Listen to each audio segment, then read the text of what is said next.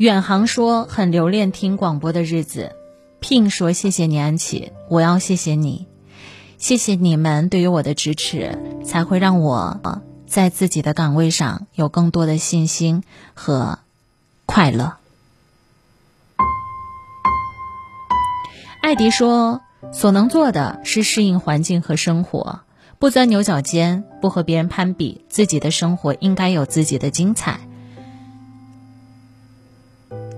呃，风雨阳光说车上怎么收听你的广播？很简单啊，您在车上来锁定东莞广播电视台综合频率 FM 幺零零点八 FM 幺零零点八，找到我就可以和我及时互动了。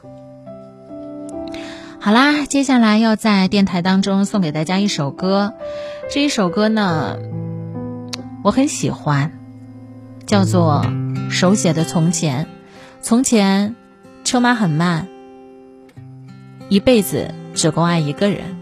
那此时此刻呢？书信还慢吗？你的爱还会是唯一吗？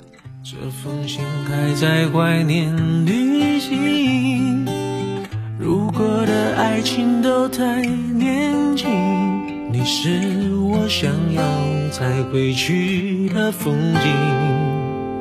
这别离被拼装成秘密，这出剧美得像诗句，而我在风中等你的消息，等月光落雪地。